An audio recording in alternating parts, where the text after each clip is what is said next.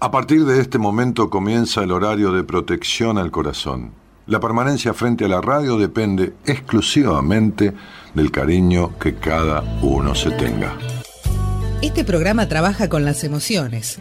Cualquier semejanza con la realidad es tu responsabilidad, ya que solo vos podrás afrontar lo que fuiste, lo que sos y lo que querés ser ante un imprevisto impacto con ciertas verdades que desconocías. Entendemos que quizás hayas estado huyendo demasiado es hora de dejar de escapar. Gracias por volar con buenas compañías.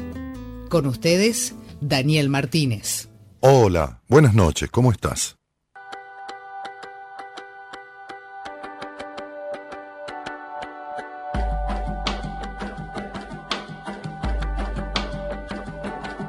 Mírame cuando te hablo, sabes quién soy, ya nos conocemos y si me buscas siempre estoy. He sido tanto tiempo un solitario testigo que creo que a esta altura soy tu único amigo.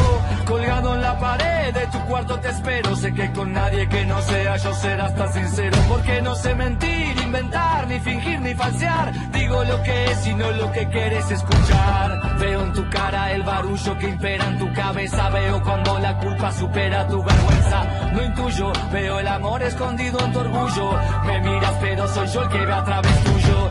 Soy el único que te mira a los ojos, el único que está contigo cuando estás solo. El que sabe lo que es estar en tu pellejo. Mírame cuando te hablo, habla tu espejo.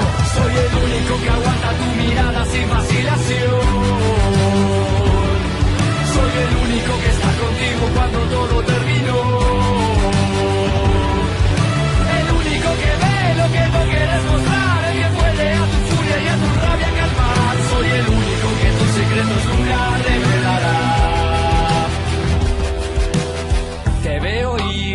llegar, cuando traes problemas y cuando vas por más y cuando no estás, sé que me extrañas porque andas en agua turbia y en agua turbia no te puedes reflejar. Soy tu cuerpo sin corazón, tu cabeza sin memoria ni razón, tus venas sin sangre, tus glándulas secas, tu piel con las marcas, pero con sus historias huecas.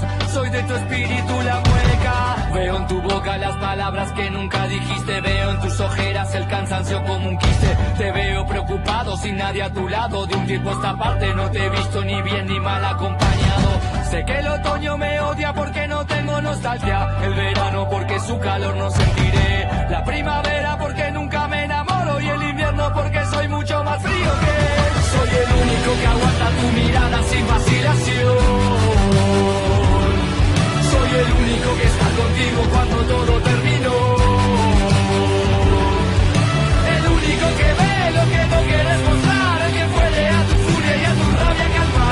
Soy el único que tus secretos nunca revelará.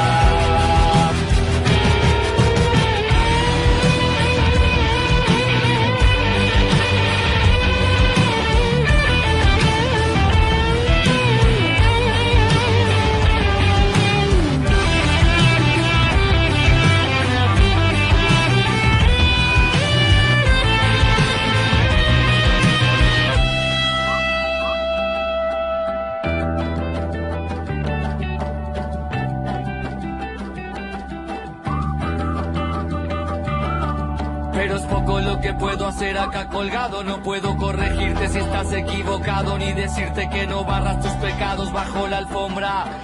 Soy tu reflejo, pero también el de tu sombra. No tengo prejuicios, no acepto ni rechazo, pero hay veces que ni yo querría estar en tus brazos. Mírame, estoy acá, soy real, cambia lo que ves, pero soy el mismo, espejo y no espejismo. Impenetrable, inhabitable, no tengo moral ideales, identidad ni credenciales, límites ni umbrales razón de ser más que ser tu escondite. Solo existo para que me necesites. Soy el único que aguanta tu mirada sin vacilación. Soy el único que está contigo cuando todo terminó. El único que ve lo que no quieres mostrar, el que puede a tu furia y a tu rabia calmar. Soy el único que tus secretos nunca revelará. Que tus secretos nunca revelará.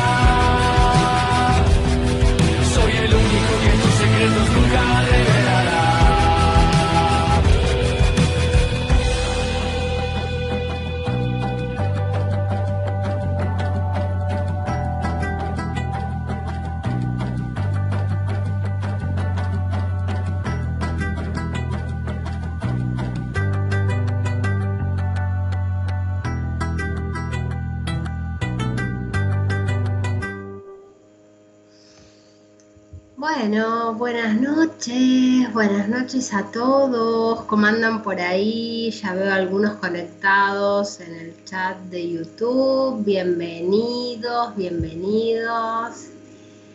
Qué linda noche, qué difícil la canción, Gerardo. Por favor, cantar esa, esa letra tremenda, súper rápida.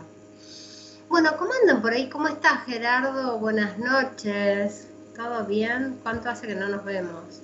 Como 15 días más o menos. bueno, no nos vemos nunca, Gerardo. Ya te voy a ir a visitar en persona un día de estos. lo prometo, un día de estos voy a ir al estudio de, de la radio, que me encanta. Estuve, el domingo estuve cerquita porque fui a ver una, el musical de Disney. No sé si, si alguno de los que están en el chat lo fueron a ver, bueno, muy lindo. Tuve una reconexión con mi niña interior, básicamente. La caja mágica, así es Gerardo, la caja mágica, muy lindo.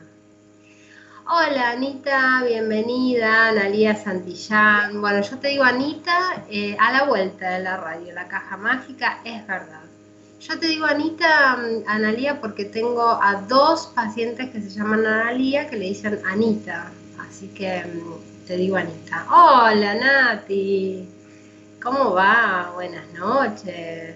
Sí, em, muy lindo el musical. La verdad que se los recomiendo. Bueno, yo me quedé con ganas porque en realidad, em, digamos, eh, muchas de las canciones no las conocía porque yo como tengo varones, em, me gustan todas las películas de Disney, pero todo lo que es de princesas y demás, como que mucho, mucho no, no me dediqué a ver, soy más de, películas de varones.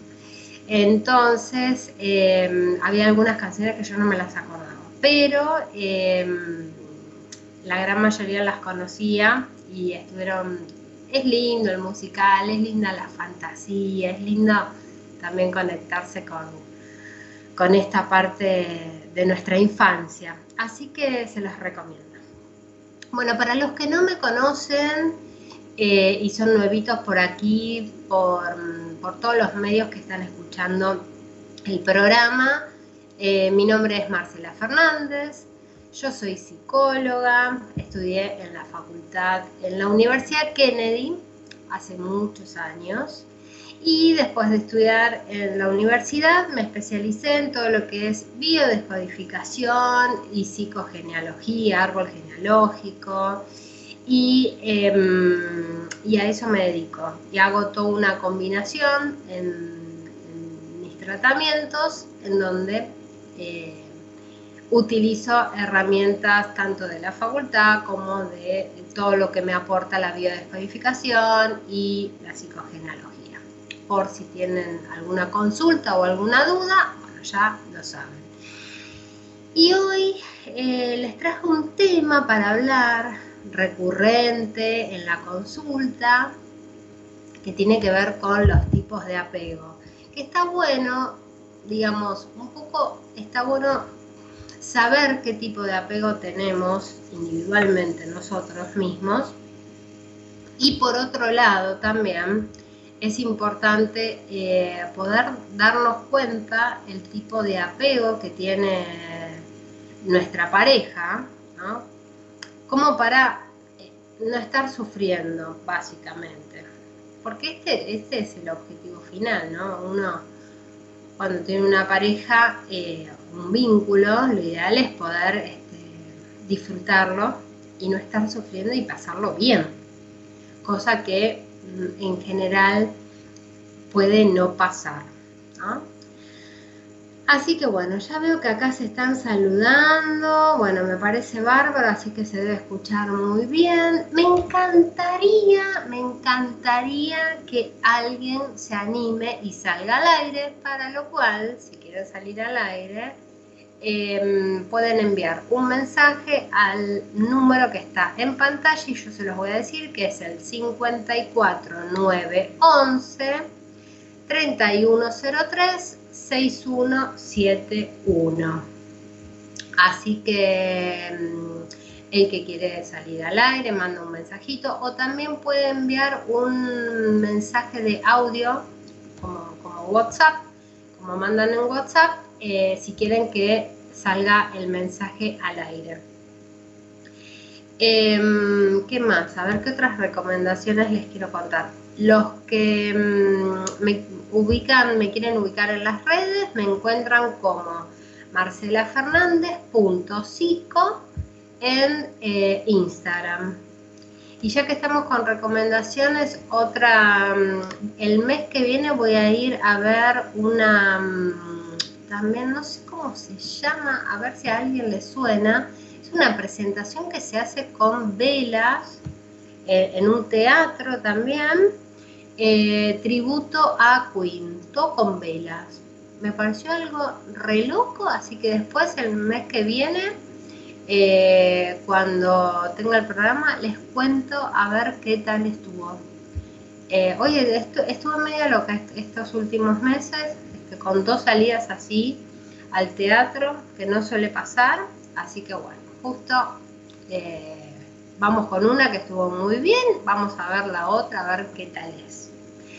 Bueno, vamos a ir adentrándonos un poco en el tema y me gustaría que para todos los que están conectados, si van teniendo dudas, si se les ocurren preguntas, me van anotando o salen al aire y lo charlamos juntos. Bueno, hoy yo les quería contar un poco em, con respecto a los tipos de apego. Digamos como que em, esto em, se ha estudiado a lo largo de, como, como todos los temas, ¿no? A lo largo del tiempo. Y hay un psicólogo que se dedicó a este tema puntualmente en el año 1977, que se llama eh, John Bowlby. Em, este psicólogo es el que menciona em, la teoría del apego como una forma de conceptualizar esta, tendencia de los seres humanos que tenemos de eh, formar vínculos afectivos fuertes con los demás y em, extender de diversas maneras eh, eh, de expresar emociones de angustia, depresión, enojo, sobre todo cuando Em, son abandonados o viven una separación, una pérdida. Esto siempre haciendo referencia a lo que es la pareja. Em, digamos que si lo tuviéramos que decir de otra manera, el apego es como la forma que tienen las personas de percibir la intimidad y de responder a ella.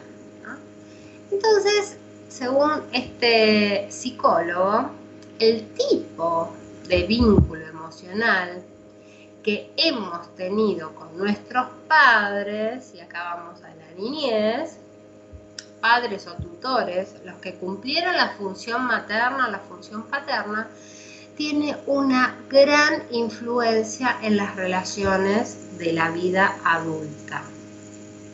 Esto es sumamente importante y ahora me voy a explayar un poquito. Voy a leer un mensajito de Carol Flora Díaz, comediante. Hola Marce, desde Nueva Zelanda. Estamos con Javier, mi pareja, y yo Carolina escuchándote desde casa. Ay, Caro, acá son las 4, claro, 4.12 de la tarde. Una cosa, hay una, ay, a ver que no escucho, una vibración de fondo para avisarles a los de la producción. Ay, no sé, Gerardo, vos si escuchás alguna, alguna vibración o si ustedes escuchan alguna vibración, ténganlo en cuenta. Yo estoy tratando de no tocar el escritorio porque si no Gerardo me reta. Bueno, entonces, ¿qué pasa con esto? ¿Qué pasa con em, nuestros padres o, nuestros tutores en la infancia? y eh, la vida adulta y nuestras relaciones. Lo que ocurre es que de acuerdo a cómo, al vínculo que tuvimos con nuestros padres y al tipo de apego que desarrollamos con ellos, Ahora vamos a ver cada tipo de apego.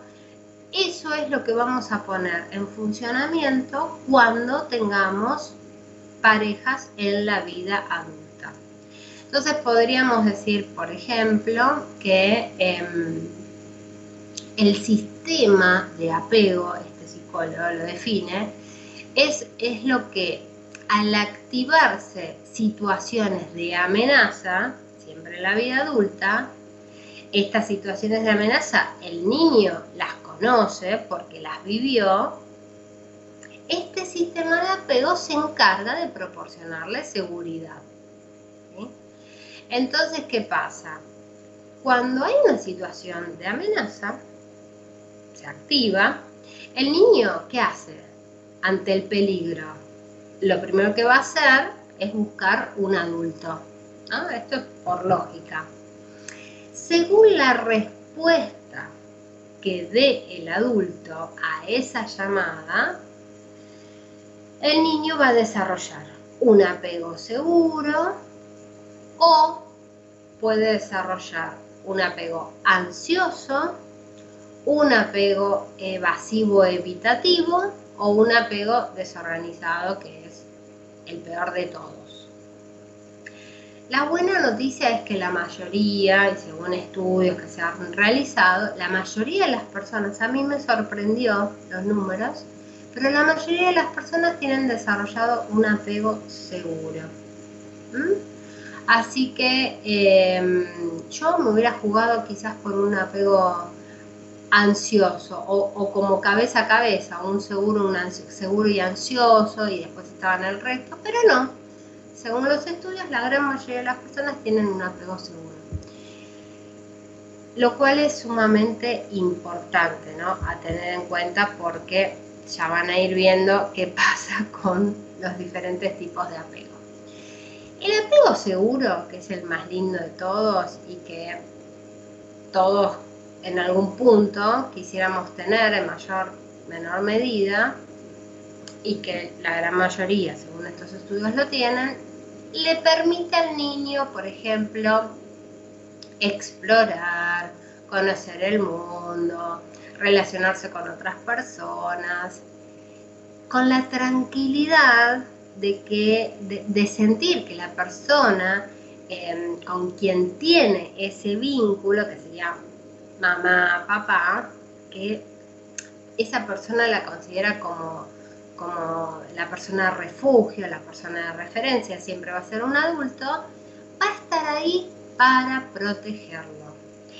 Esto les tiene que sonar, es, cuando, vieron que este, muchas veces en, los programas eh, Daniel explica que el padre es el, que muestra el mundo, el que abre la puerta hacia el habilitador. Y el padre es, este, eh, es la persona que está ahí, que nos da esa seguridad, esa confianza. El, que nos, el que nos habilita, digamos, a salir de la cueva. Ustedes imagínense que somos mamíferos. Entonces, en una manada, ¿quién es el que, el que sale de la cueva porque nos va a proteger? Siempre es el macho, o sea, el padre. Me hace acordar de la película esta, ¿cómo se llamaba? Los, los Crux, Crocs, eh, algo así, no me acuerdo cómo se llamaba, que estaba el, padre, ¿no? que era el que salía primero de la cueva, que habilitaba a toda la familia para que salga, que los protegía y que era súper miedoso, eh, o sobre, no miedoso, en realidad era sobreprotector de toda su familia. Y bueno, es una película que eh, me encantó, la verdad que me hizo, me hizo llorar un montón. Todas las películas de Disney, Pixar y todas esas me hacen llorar un montón. Bueno, eh, entonces, ¿qué pasa con estos niños? Los niños seguros son, son niños que sufren cuando se separan de sus padres. Por ejemplo, imagínense el jardín de infantes, ¿no? Cuando tienen, tienen que hacer la adaptación, pero que se calman cuando eh, se vuelven a reunir con ellos. ¿no? Em, mis hijos, por ejemplo, em, cuando fueran al jardín, eh, jardín o, en realidad no, sé si, no se llama jardín cuando, no me acuerdo cómo se llama, eh, a los 11 meses, bueno, la salita de uno, salita de dos, em, lógico, ellos lloraban, no querían, se agarraban como dos garrapatas, no querían soltarme. Em, la adaptación la fueron haciendo más o menos bien, pero yo creo que la que más apego tenía era yo, la que se iba llorando cada vez que los dejaba en, el jardín era yo. A mí me costó muchísimo la adaptación. Por ahí ellos se quedaban bárbaros o llorisqueando y yo me iba llorando este, a mi casa. Pero bueno, la realidad es que eh, algo que me pasaba cuando ellos eran chiquitos era que cuando siempre me gustó muchísimo que cuando salgan del, colegio, del jardín, del colegio primario, lo que sea, eh, estar ahí a la salida. Traté, de hacerlo la mayor parte del tiempo que pude. Eh, lo que pasa que después, bueno, en un momento como todas, ¿no? Empezamos a trabajar, entonces había días que los buscaba yo, otros días los buscaba la abuela. Eh, pero bueno, es esto, ¿no? Es dejar a los chicos y buscarlos. Entonces el niño se, va como formando con ese tipo de apego seguro. Y no es solamente en la adaptación, también pasa en, la vida, ¿no? Cuando, por ejemplo, ay, otra cosa que me viene a la mente, em, cuando eran chiquitos lloraban y había un libro, eh, duérmete, duérmete ya, no me acuerdo, algo así se llamaba, Em, que es tremendo, lo terminé quemando ese libro, era un espanto. Em, es un libro que te enseñaba cómo educar al niño eh, cuando, para que no llore a la noche.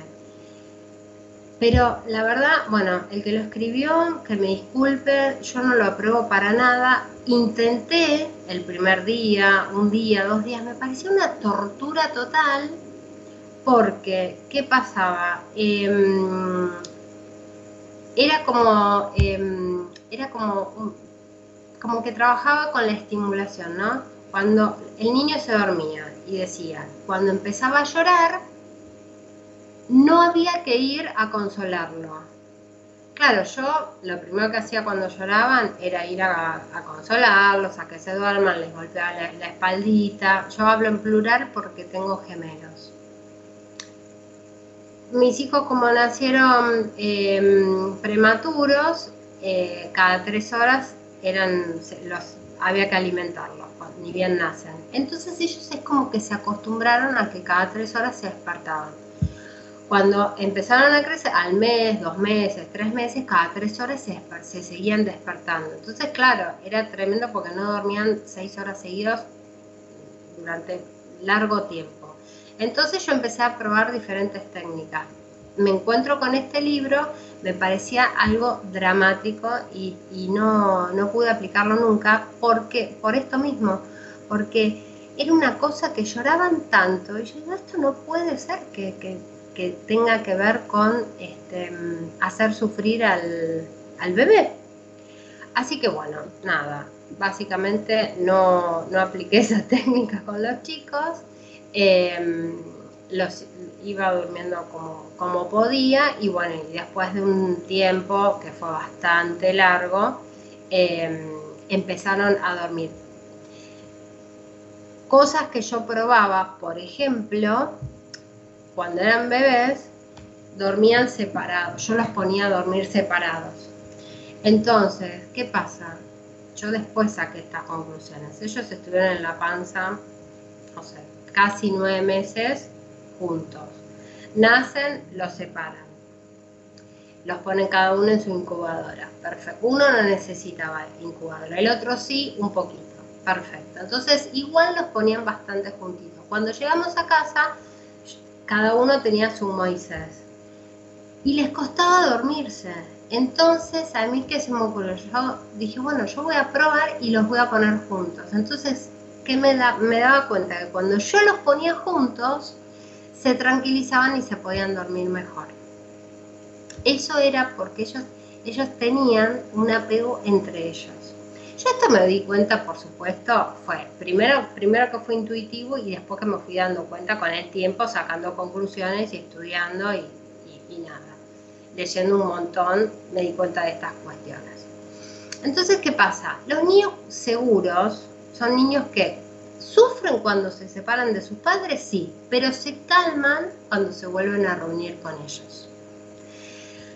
Cuando esto no ocurre, es decir, que no se calman o que tarda mucho la respuesta, o sea, lloran y tarda mucho el adulto en volver y en calmarlos, acá empiezan a aparecer los miedos y las inseguridades que influyen en el modo de interpretar el mundo que los rodea y las relaciones que tienen con otras personas.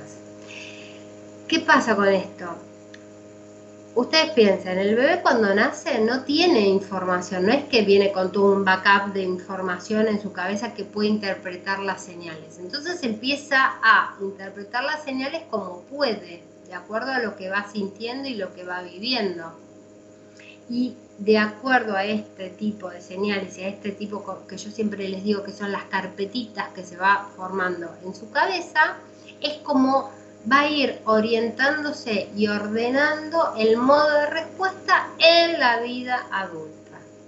Por eso es tan importante la niñez. Siempre, siempre terminamos cayendo en, lo que es este, la niñez, la crianza, la infancia, el niño interior. ¿Y por qué? Y porque acá es donde se forma todo. Esto es así. No hay otra un niño, un bebé con un apego seguro, por ejemplo, no tiene miedo al abandono. Entonces ustedes piensen en las relaciones de dependencia emocional, ¿qué pasa? Hay miedo al abandono. Entonces, si hay miedo al abandono, ¿y qué? ¿Dónde se genera ese miedo al abandono? Van cazando la, la línea Em, Vieron que hay personas que en la vida se mueven, con plena libertad, van eh, por la vida con confianza, seguros de sí mismos, que parecería que no tienen miedo a nada o miedo de nada. Bueno, esas personas tuvieron un apego seguro. Y acá, a ver, una pregunta que, se, que quizás se les empieza como a escapar o a aparecer en la, en la mente, digo, ¿puede una persona tener un apego inseguro o un apego contrario al que estamos hablando ahora, ¿no? En la infancia y después en la vida adulta desarrollar un apego seguro, ¿qué les parece? Eh, me mandan la respuesta por, por chat, así lo hacemos interactivo. Repito la pregunta, si una persona no tuvo un apego seguro en la infancia, ¿ustedes creen ustedes piensan que ese apego seguro se puede desarrollar en la vida adulta? ¿Sí o no? ¿Qué creen?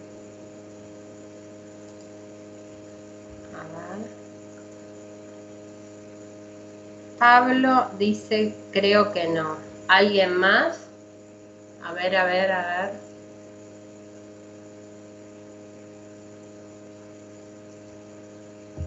Nati dice, creo que sí, a veces con ayuda. Imagínense, ¿no? Em, les, voy a, les voy a leer un poquito y a desarrollar el siguiente apego y vamos a ver qué pasa si no se puede modificar. Ahí va. ¿Cómo es alguien con apego inseguro? Bueno, acá viene. Vamos, por ejemplo, a un apego de tipo ansioso, que sería lo contrario, algo, un tipo de apego diferente al apego seguro. El apego seguro es el más lindo de todos y es el que todos queremos tener. Acá dice Carol, si una persona no tuvo un apego seguro en la infancia, no puede desarrollar, mm, no puede desarrollar un apego seguro en la vida adulta, salvo que lo sane con terapia. Bastante orientado, me va gustando más la respuesta. Vamos con el apego ansioso y ahora les contesto qué pienso yo y qué dice el libro. Los libros, hoy, hoy traje varios libros y hice todo, toda una mezcla de todo lo, que investigué de este, de este tema. Un apego ansioso se asocia con padres que a veces, a veces están disponibles para sus hijos, pero no siempre. Este, digamos que podría ser bastante común. Se relaciona como con eh, inconsistencia, como que la función materna y la función paterna está ahí dudosa, ¿no? No, no hay una suficiente o correcta, por así decir, función materna, función paterna, como que faltó algo. Entonces, ante esta falta, ante esta inconsistencia, el niño que capta, que dice, ah, este ambiente no es demasiado estable, mm, no me siento del todo segura, y no sé si me tiro o no me tiro a la pileta, estoy así, ¿no? Entonces, ¿qué pasa? Este niño con este tipo de apego crece con la sensación de que el mundo es un lugar peligroso. Imagínense en esos padres que le dicen, ay, cuidado, ay, cuidado con esto, no deja que yo te lo hago, cuida, ay, o que cuando tienen que estar no está. Entonces el chico se tiene que arreglar medio solo. O de repente lo dejan llorar, llorar, llorar, llorar, ¿no? Y no aparece el adulto. ¿Mm? Entonces, mm, el niño crece con esta idea de, que el, mundo es un tanto peligroso y además eh, en cualquier momento lo pueden llegar a abandonar. ¿Vieron esos nenes? Yo me acuerdo de toda la infancia. Em, estos nenes que eh, llegan tarde a buscarlos al colegio y que están ahí paraditos, llorando, está angustiados, chiquititos, ¿viste? Como que mi mamá no llega, mi mamá no llega. Yo me acuerdo que cuando los iba a buscar a los míos, si se retrasaba alguna de las mamás, yo me quedaba. Me quedaba, siempre me, la sobreprotectora como que me salía naturalmente, entonces yo me quedaba a esperar que llegue la madre porque me daba lástima que se quede solito. Entonces le hacía como la contención, ¿no? Entonces, yo les pongo estos ejemplos para que se den cuenta de que estas cosas son lo más natural del mundo y a veces pasa y hasta sin querer pasa, ¿no? Entonces, ¿qué, ocurre? Em, en definitiva, son estos niños que les genera miedo y ansiedad el entorno, eh, inseguridad, tienen inseguridad en sí mismos, ¿no? Em, entonces sufren mucho estos nenes em, cuando se separan de los padres y tal tardan en calmarse cuando esa separación termina. ¿Vieron los chicos cuando, em, cuando hay cumpleaños y hay nenes que no se pueden quedar solos? Que sí o sí tienen que estar, tiene que estar la mamá, ¿no? en la mayoría de los, casos, eh, se tiene que quedar la mamá porque el nene no se anima a quedarse solo en el cumpleaños y hay otros que van naturalmente, se quedan, juegan, se, meten al pelotero, no tienen problema. Bueno, tiene que ver con esto, ¿no? Se les genera este tipo de apego ansioso. Entonces, ¿qué pasa? Este está en menor, eh, es el que le sigue al apego seguro. Entonces, si una persona, respondo a la pregunta, si una persona genera un tipo de apego ansioso en la infancia, en la vida adulta, va a desarrollar un apego ansioso en la pareja. Entonces, cuando la pareja, em, no cuando se va, pero por ejemplo se tarda en responder un mensaje, son esas personas que se hacen toda una película, ¿no? ¿Y por qué tarda? ¿Y qué estará pasando? Y le genera ansiedad. La respuesta del otro le genera ansiedad. Entonces, ya son esas personas que no están tranquilas. Generan como, empiezan a generar esta dependencia, mm, son personas controladoras, ¿no? Entonces, ¿qué pasa? ¿Se puede modificar este apego que yo tuve en la infancia, que quizás no fue un apego del todo seguro? Y me doy cuenta que en la vida adulta me pasa, entonces cada, cada pareja que tengo, no sé, la padezco, la sufro, me genera ansiedad, este, la paso mal. Sí, sí, obvio que sí, se puede modificar. Y por supuesto que seguramente van a necesitar ayuda, es decir, una buena terapia, ¿no? para ir modificando este tipo de em, relación que tuvo en la infancia. ¿Por qué digo una buena terapia? Punto número uno. Buena terapia porque es importantísimo una excelente transferencia con el terapeuta. ¿Por qué? Porque el terapeuta hace de padre y de madre. Entonces el terapeuta trabaja con la psiquis, trabaja con el inconsciente, entonces es como, imagínense, es como que el terapeuta se mete en ese inconsciente, va a la infancia, arregla estas relaciones que no estuvieron del todo bien y vuelve al presente. Más o menos así funciona una terapia, bien hecha, una terapia correctamente desarrollada. Y otra pregunta, se las pongo al revés una persona que tuvo un apego seguro puede desarrollar en la vida adulta, o sea, tuvo un apego seguro en la infancia. Puede desarrollar un apego inseguro o este, ansioso, digamos, ¿no? En la vida adulta, ¿qué les parece? los respondo.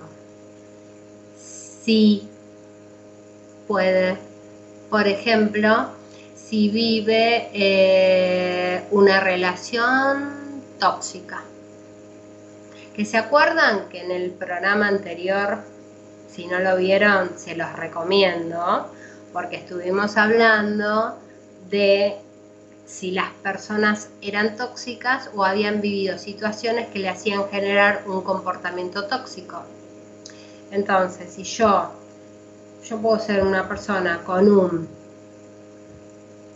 eh, apego seguro y de repente tengo una relación con una persona que desarrolla comportamientos tóxicos, qué puede pasar y lo más probable es que me cambie el apego y me ponga un apego, me lo transforme en un apego ansioso. ¿Qué tal? ¿Mm? ¿Qué me cuentan? Bienvenida, Anita. Otra Anita, hay un montón de Anas hoy. Anita, qué alegría encontrarte a mí también. Bueno, ¿y qué tal hasta ahora? ¿Les va gustando el tema? ¿Les, da dudas, consultas? ¿Les interesa? ¿No les interesa?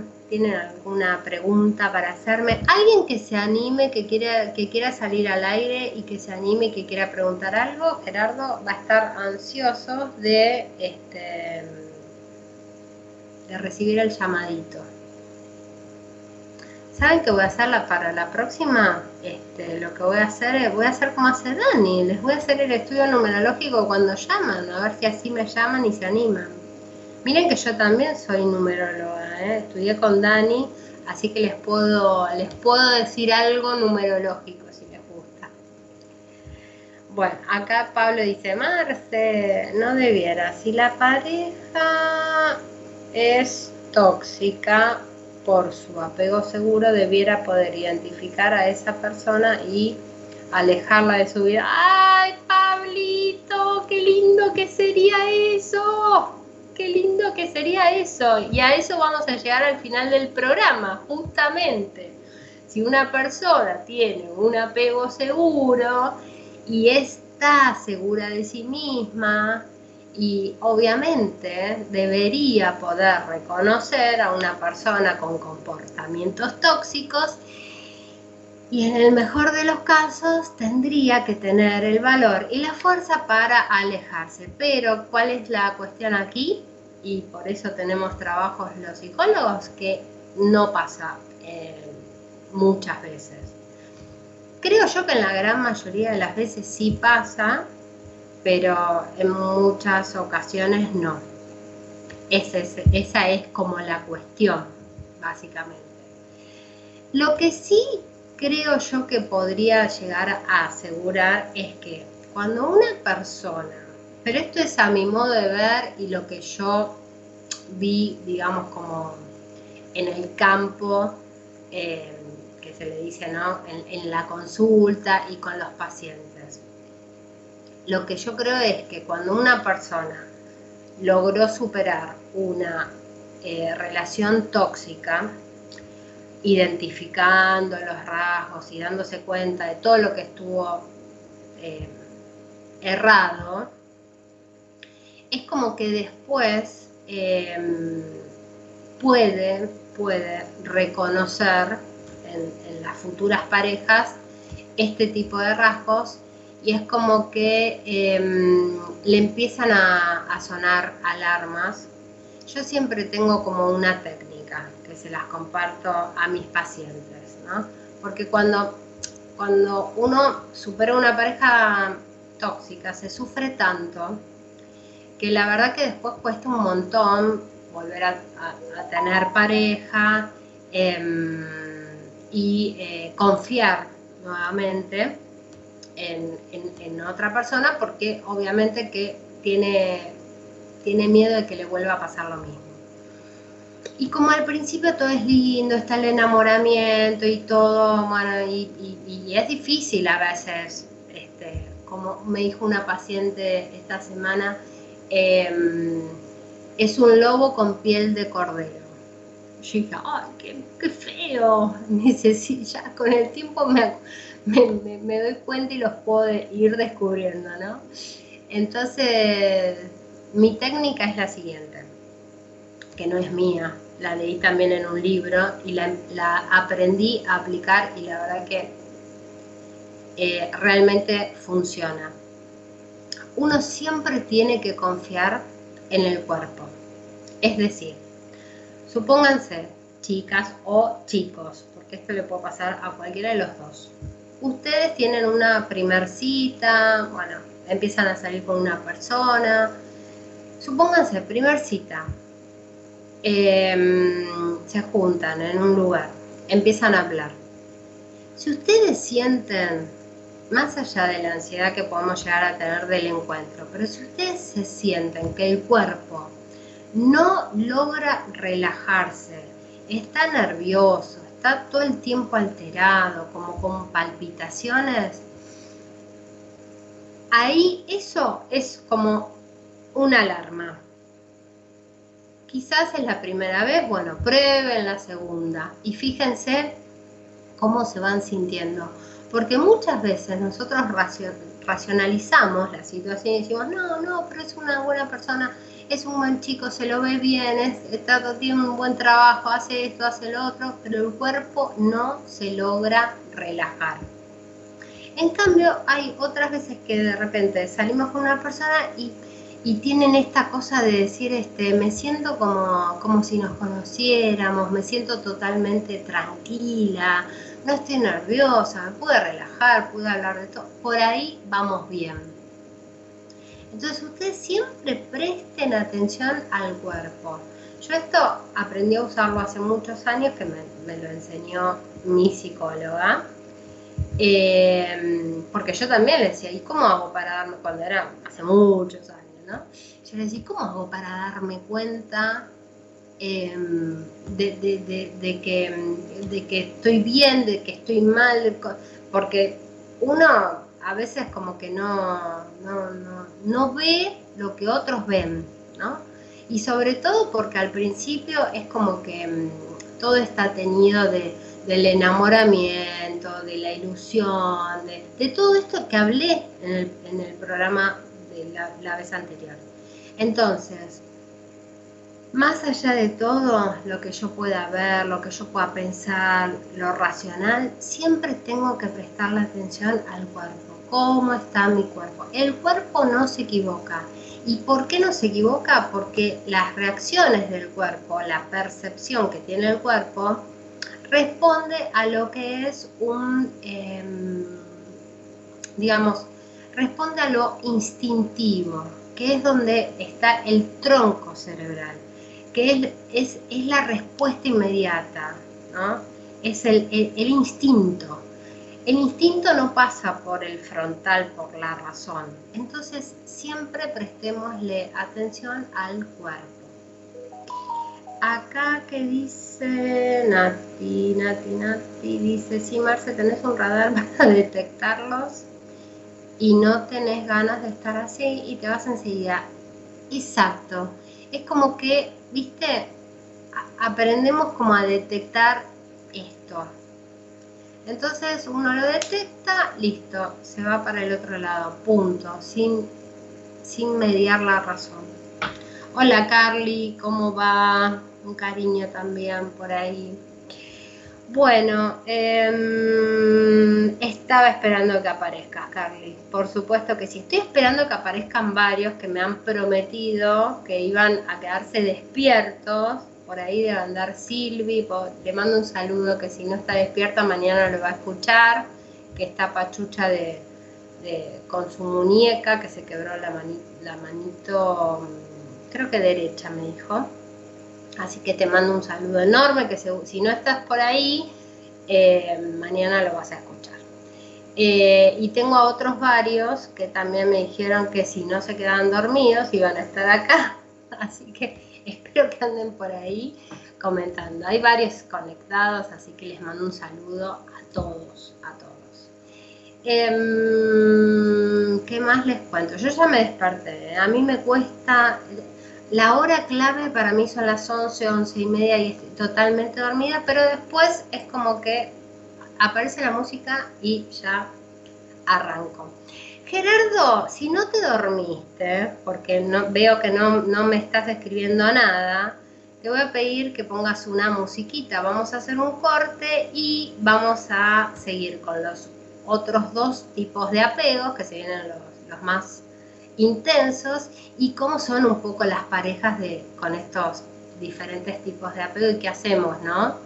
Cuando, cuando podemos reconocernos en estos estilos de apego.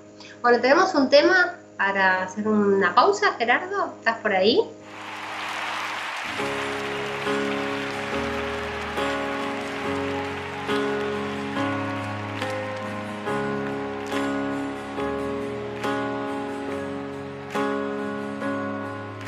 soy ejemplo para nada, para nadie. Tengo miserias como cualquiera de ustedes. 14 marcas que me duelen en el alma. 100 defectos que me siguen y no aprenden. Las dudas se divierten, no descansan nunca. Como los miedos que siempre estarán presentes. A veces sonrío sin ganas y al revés. Que a nadie importa, nadie tiene que saber y aunque las cosas con el tiempo no se olvidan, voy a estar más alerta, más tiempo conmigo. Que cada vez soy más consciente que la vida, sin darnos cuenta, se consume en un suspiro. Voy a quererme para quererte mucho más. Voy a tratar de ser mejor y más valiente. Es el momento de enfrentarse a la verdad, que ya está bien de procurar y perder siempre.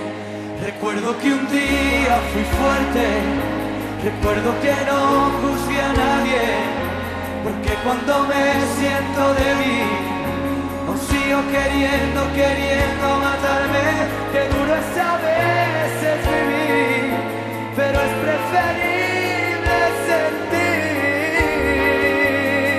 aunque no duela la verdad.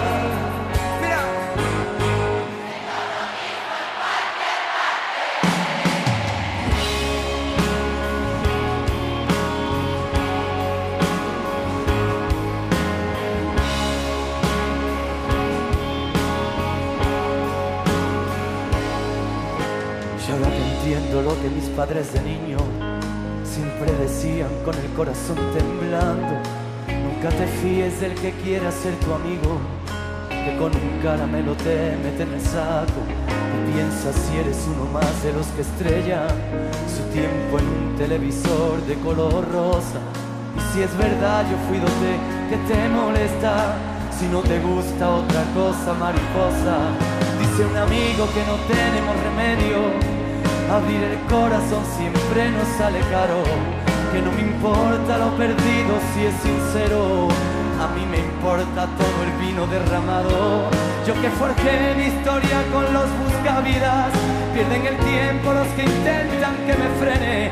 Por eso ahora si me escuchas no te rindas, siéntete libre y orgulloso de quien eres. Recuerdo que un día fui fuerte que no porque cuando me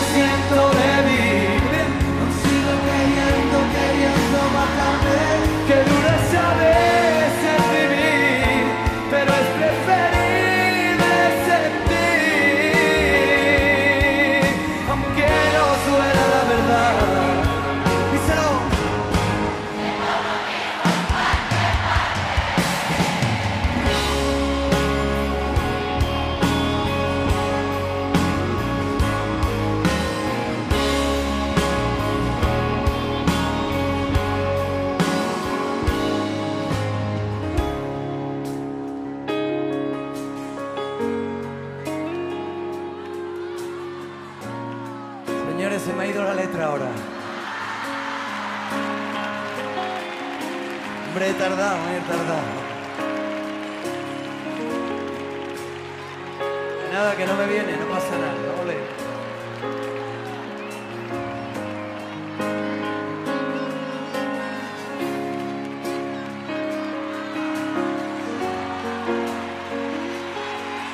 Que no puedo con tanta emoción, Sevilla, que se me agolpa.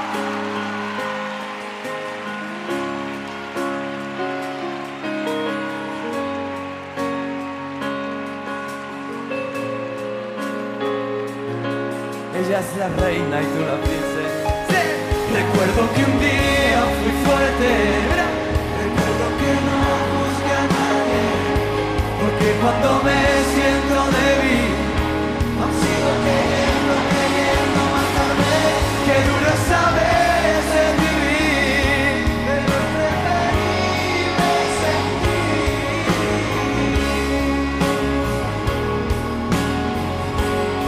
Siendo uno mismo.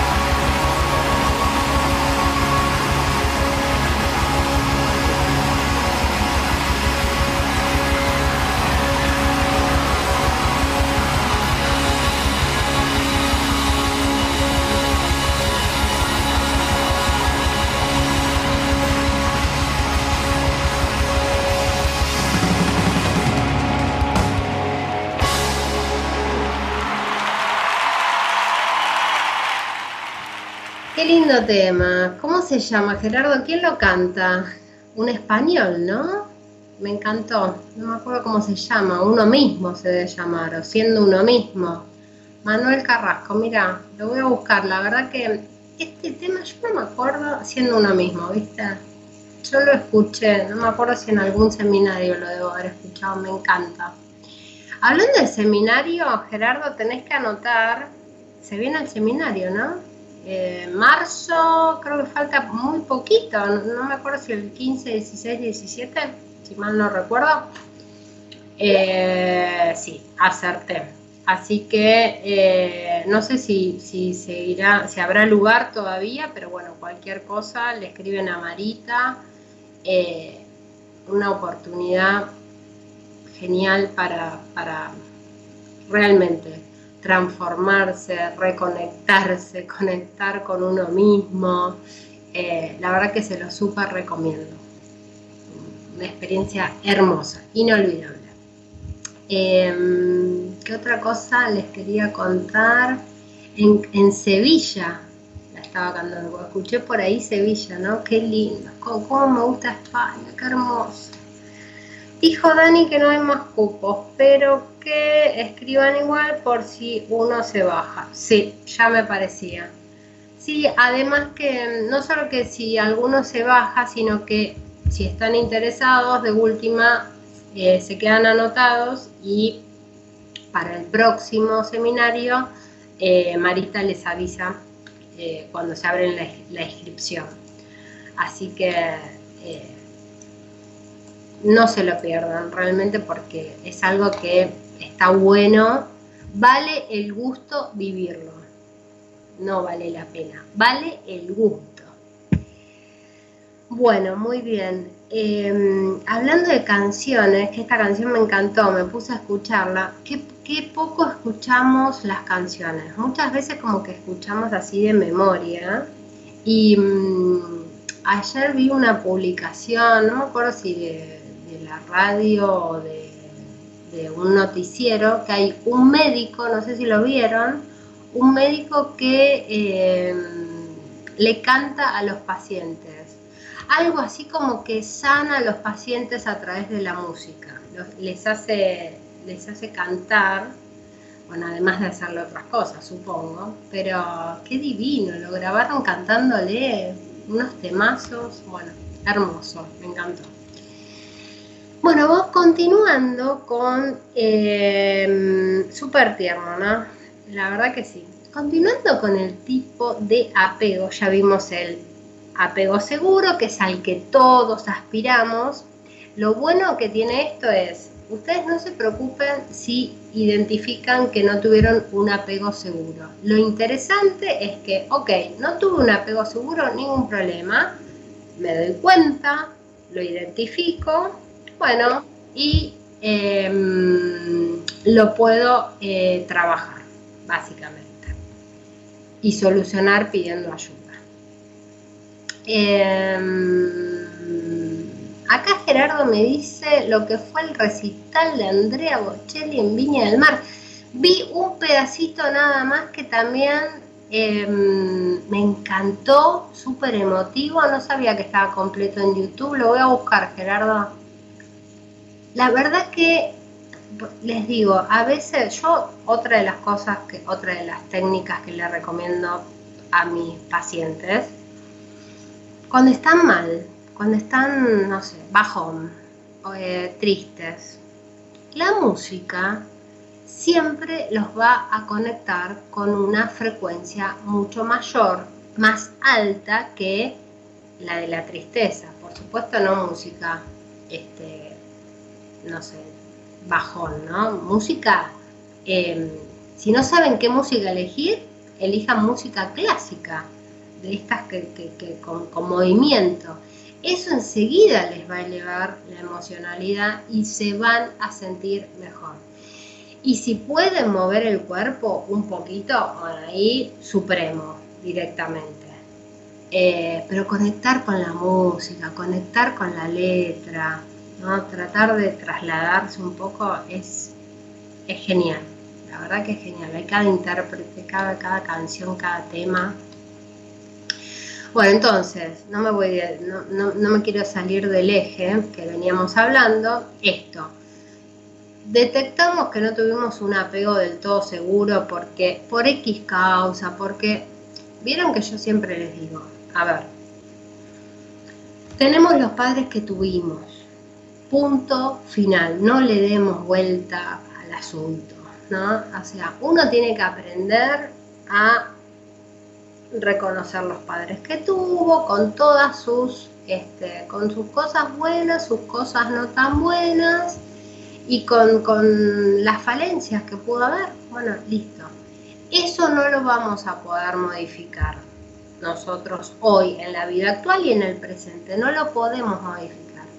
Pero le podemos dar un, nuevo significado, lo podemos resignificar. Lo más importante, dejar de esperar lo que quizás no llega. Porque a veces no llega, punto.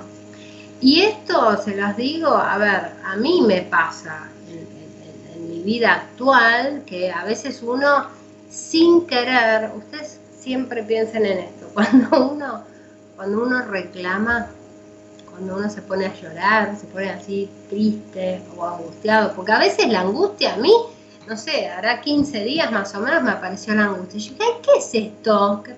¿Por, qué, ¿Por qué aparece la angustia?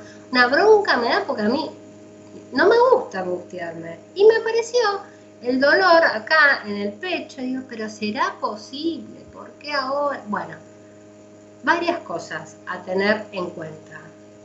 Por supuesto, yo soy psicóloga, vengo trabajando hace millones de años en mí, con lo cual y además, al margen de ser psicóloga, soy humana. Entonces, la verdad, chicos, también me pasan cosas, me pongo triste, me angustio. Bueno, esto pasa, ¿no? No es que porque uno es psicólogo no le pasan cosas, no, nos pasan. La diferencia es esta, que quizá, em, punto número uno, cuando me aparece, más allá de que me pone mal, de que me da bronca, de que más tristeza me da, primero que trato de usar todas las herramientas que tengo a mano, desde la música, la escritura, eh, también el, el, insight, ¿no? el preguntarme, bueno, a ver, a ver, Marcelita, ¿qué está pasando acá? Siempre la que aparece es la Marcelita chiquita, ¿no? Entonces, yo misma me pregunto, ¿qué es lo que estás reclamando? ¿Qué mensaje te vino a traer? Acá biodescodificamos un poco juntos. ¿Qué mensaje te vino a traer la angustia? ¿Qué es lo que te está pasando? Que tu cuerpo te está avisando y no estás escuchando, no estás prestando atención. ¿En qué punto te estás abandonando? ¿En qué punto te estás rechazando? en qué punto no te estás escuchando. Todas esas preguntas, bueno, me las hago a mí misma, como si fuera yo mi propia psicóloga de mí misma, mi propia biodescodificadora. Y empiezo lentamente a encontrar las respuestas. ¿Qué es lo que no estás pudiendo decir? ¿En dónde te pasaste quizás? ¿En dónde no, pusiste el freno? Etcétera, lo que sea y ahí es donde me empiezo a autorregular. Esto, una persona que hace un buen tratamiento terapéutico y desarrolla estas herramientas, aprende esto, a autorregularse. ¿ah? Entonces, lo importante es esto. Quizás tuvimos un apego que no fue del todo seguro. Bueno, perfecto, lo detecto, le presto atención, bueno, me ocupo de poder desarrollarlo. Todos tenemos que tratar en algún punto de desarrollar un, apego en la vida adulta seguro. ¿Por qué? Porque nos da em, autoestima, em, suficiente autoestima, confianza en nosotros mismos, no tenemos miedo para enfrentar desafíos, nos sentimos seguros y vamos seguros por la vida. Eso es a lo que todos tendríamos que aspirar. Ideal encontrarme a una persona que tenga un apego seguro. Si yo lo tengo seguro, imagínense, estamos chochos, ¿no? Vamos por la vida cantando y danzando, cosa que no, no es lo más común del mundo, pero existe, ¿eh? existe. Bueno, entonces vamos con estos últimos dos eh, apegos, a ver si llegamos a la última parte que les quiero contar. Em, apego evasivo evitativo. Este apego pasa así. E, está asociado a padres que son eh, distantes y quizás poco accesibles emocionalmente. Esto son, me hace acordar como a, los padres de antes, aunque ahora puede ser que ocurra también, pero como que fueron cambiando ¿no? las épocas. Antes es como que lo emocional estaba bastante coartado y yo me acuerdo eh, que se trataban los padres de, usted, eh, seguramente, más de, más de uno de los que está acá conectado. No sé si los trataban, ustedes a sus propios padres los trataron de usted, pero habrán escuchado algunos que sí. Yo tenía compañeros de trabajo que al padre le, lo trataban de usted. Entonces, este es un padre un poco, digamos, como que hay una distancia, ¿no? Quizás un poco acceso emocional.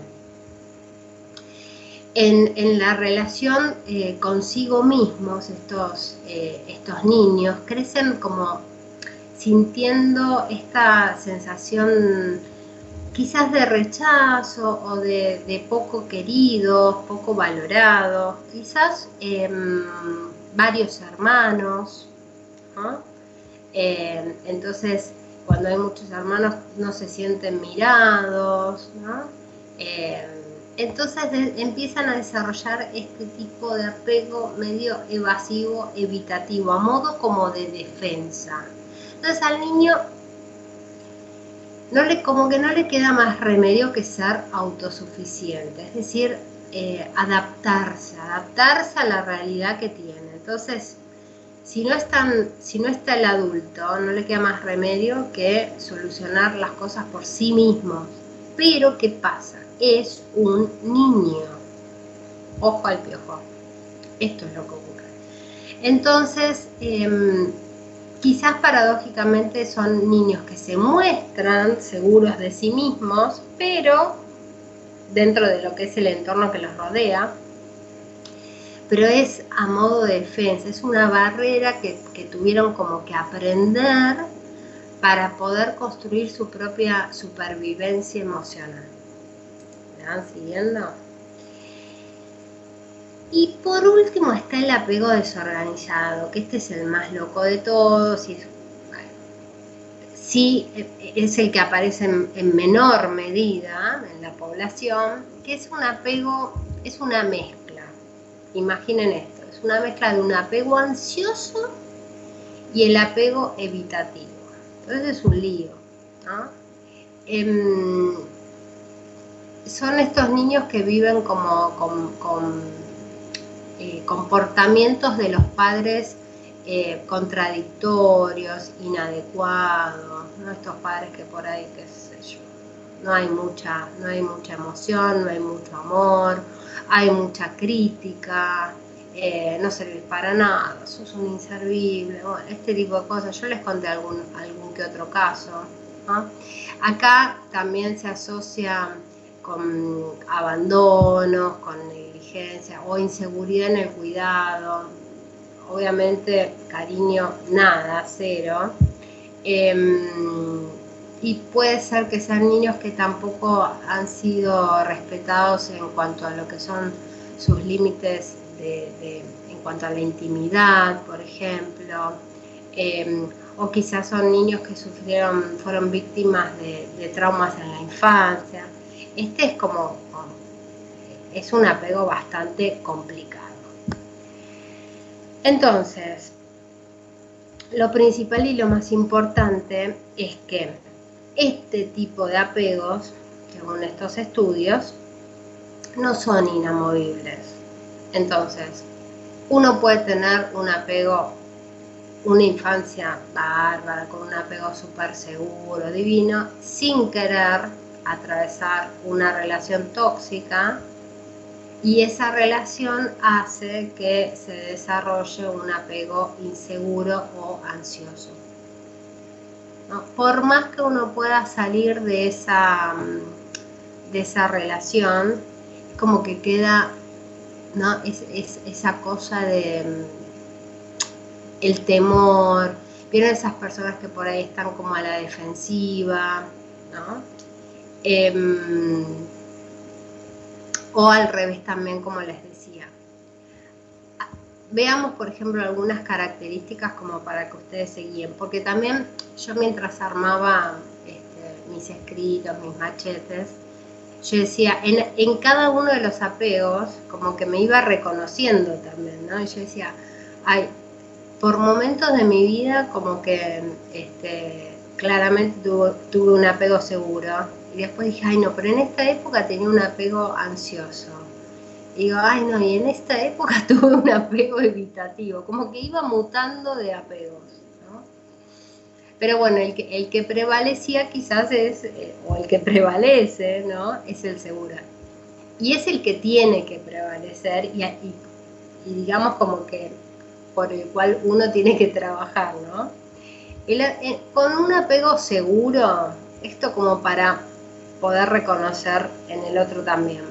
Uno puede, uno sabe comunicar los sentimientos y las necesidades, ¿no?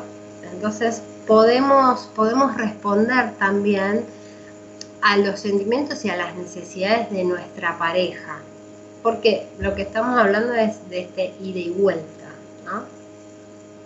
No tenemos, cuando uno tiene un apego seguro, no tenemos miedo al abandono, fundamental. Confiamos en la relación.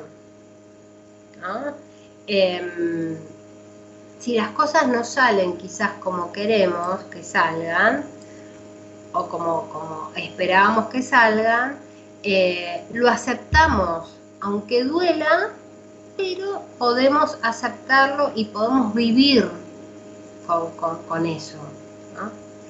Em, podemos acercarnos a otras personas cuando em, necesitamos quizás apoyo, incluso podemos ofrecer apoyo em, a otras personas, nosotros mismos. Suelen ser personas eh, empáticas, en general, que pueden conectar con el otro. Sería más o menos una persona con un apego seguro. Ya con un apego ansioso, bueno, pueden ser estas personas que eh, se suelen eh, preocupar constantemente por la relación, entonces es como que acá el apego ansioso está más relacionado con la dependencia emocional, ¿no? Uno se pone como dependiente del otro, muy como mm, por demás atento, preocupado eh, por satisfacer, por qué le va a pasar, qué le pasa, por el tipo de respuesta, ¿no? Analiza las respuestas. Em, acá empiezan a aparecer en el, apego ansioso, aparecen estos temores de que la otra persona no tenga las mismas expectativas que nosotros en la relación. Entonces, como, como tengo miedo y no sé esto, ¿no? y, cómo sé si, si, si piensa igual o si siente lo mismo que siento yo, entonces como no lo sé, siempre aparece mucho el control, este temor de no saber me genera miedo al abandono, entonces me pongo excesiva en, estar atenta a los detalles, a los gestos, al comportamiento. Esto es recontra común. Y esto em, es muy común ahora por sobre todo, no sé, yo para mí las redes sociales, las aplicaciones generan, fomentan, fomentan este tipo de apego que es un embole. Porque eh, la verdad que estar en pareja eh, y, con un apego ansioso es, estar todo el tiempo pensando ¿no? y generando este, este, este pensamiento de de que no está todo como debería estar todo. La realidad es que usted tiene que pensar, una pareja eh, sana tiene que ser una pareja que nos transmita tranquilidad, paz y tranquilidad.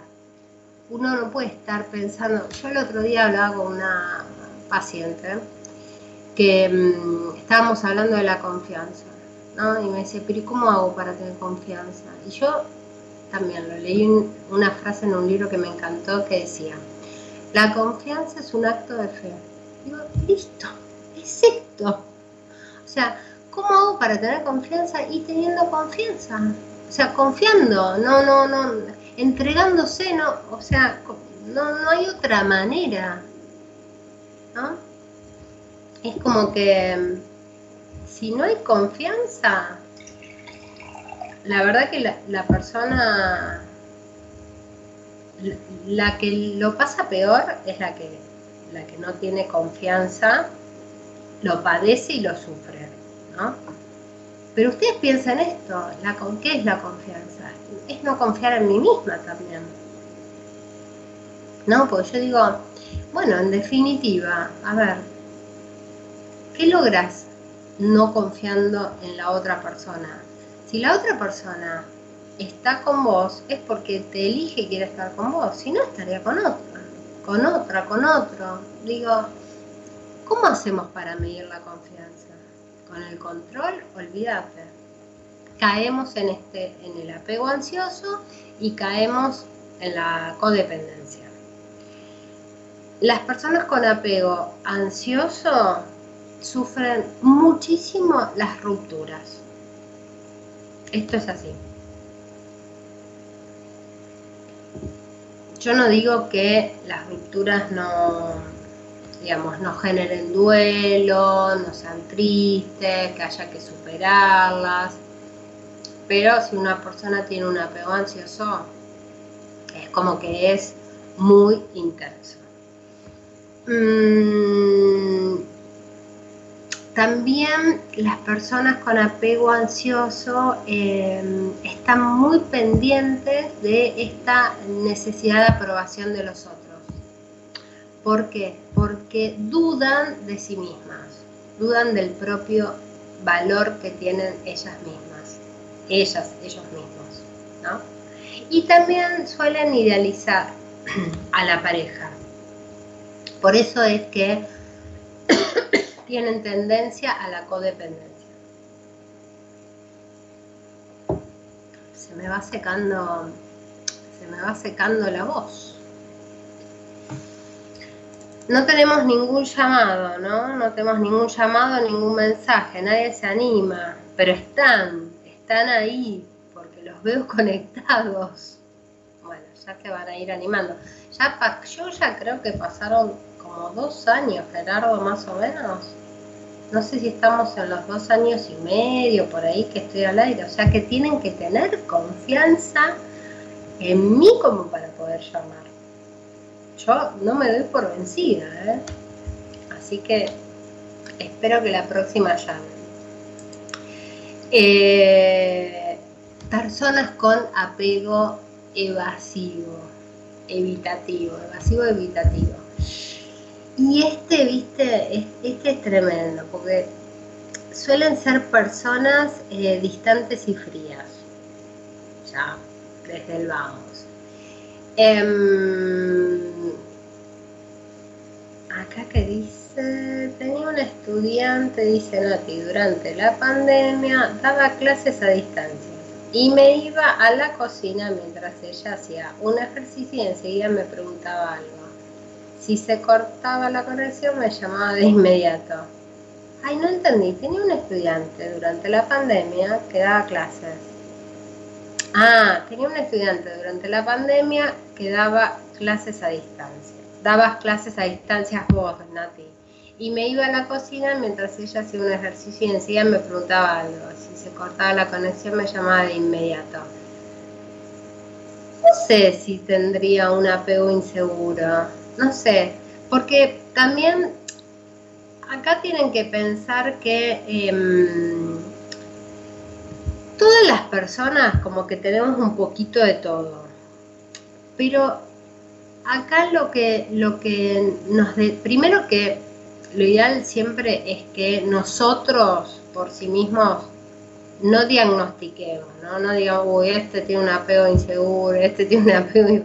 No, no tratemos de evitar siempre las etiquetas. Yo esto se los cuento como para que les sirva a ustedes Primero, para detectar en sí mismos si tienen un apego seguro o no. Si no lo tienen, bueno, hay que trabajar un poquito sobre para poder desarrollar.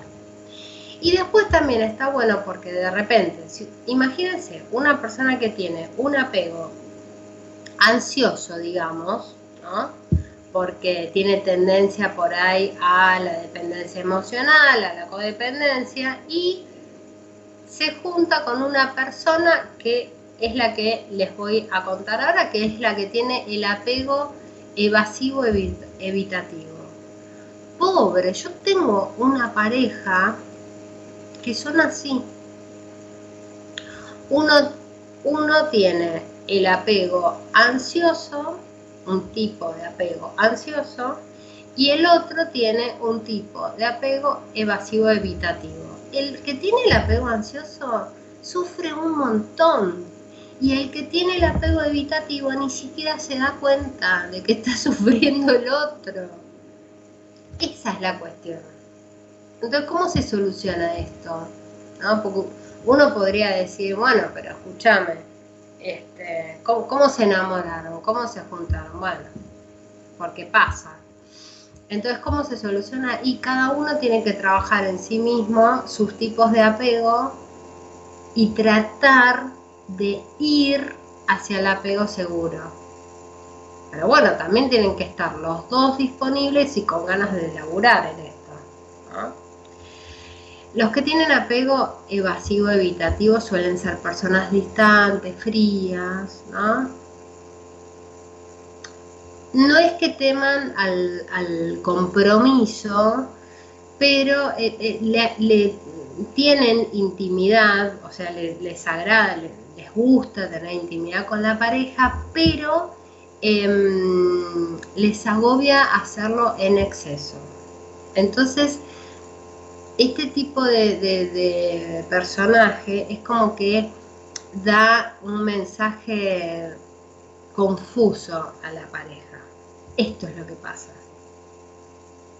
Bueno, yo por ejemplo, digo, yo en algún momento quizás tuve un tipo de apego, un ratito, ¿saben cuándo? Por ejemplo, este, no sé, cuando el otro es muy meloso, ¿no?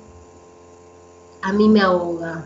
Entonces es como que me, puedo llegar a tener un apego seguro, estoy bárbara con un apego seguro, pero si viene alguien que es muy, muy, muy extremadamente meloso, demostrativo, que, que me, yo me siento ahogada, me ahogo, es como que siento que no respiro, me agarra el, el evasivo evitativo, entonces me dan ganas de huir, desaparecer, ¿no? Ahora, ¿eso hace que me convierta en una persona evasiva, evitativa? No. Es un aspecto, una cosa que se me conecta un ratito. Si el otro es piola y lo sabe equilibrar, yo aflojo y vuelvo. Si no lo sabe equilibrar, chao.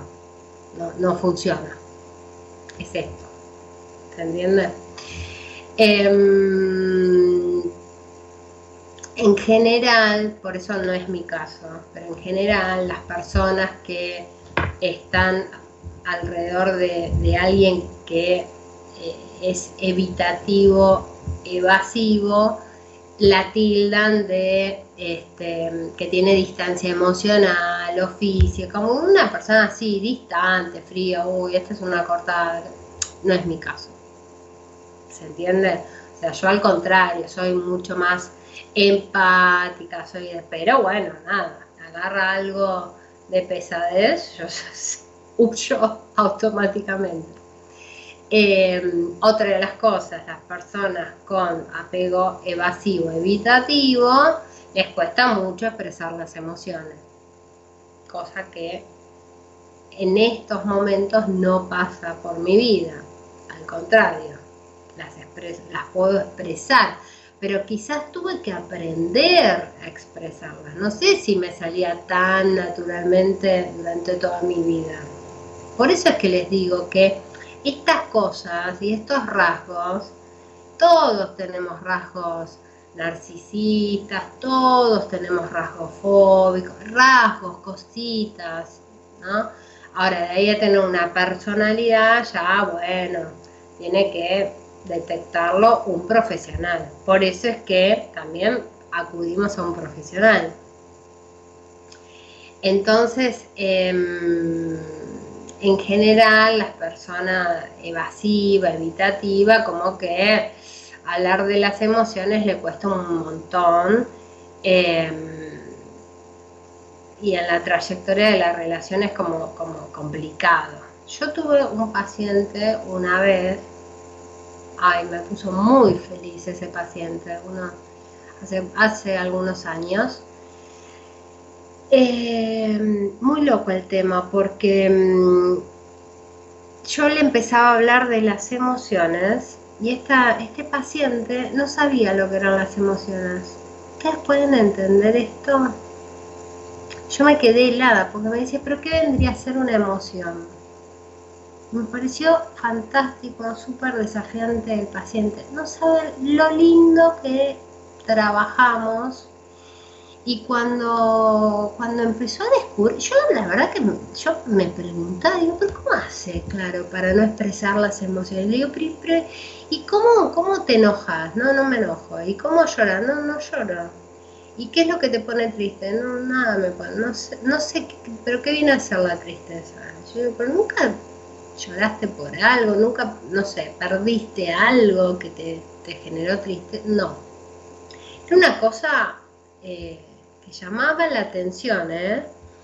Y, y, fui, vine, fui, vine por un lado, por el otro, hasta que, digamos, con algunas algún libro, alguna metáfora, alguna película, algún trabajito que hicimos, logró conectar y fue maravilloso, maravilloso. Eh, a veces damos por sentadas cosas y como que todo el mundo sabe de lo que son las emociones y no es así. Entonces está buenísimo poder transmitirlo, poder este, conectar con esto. Eh, también poder decirle al otro, ¿no? Eh, no solo lo que nos pasa, sino también preguntarle qué le pasa. Y a veces la otra persona sabe que le pasa algo, pero no, no lo sabe transmitir.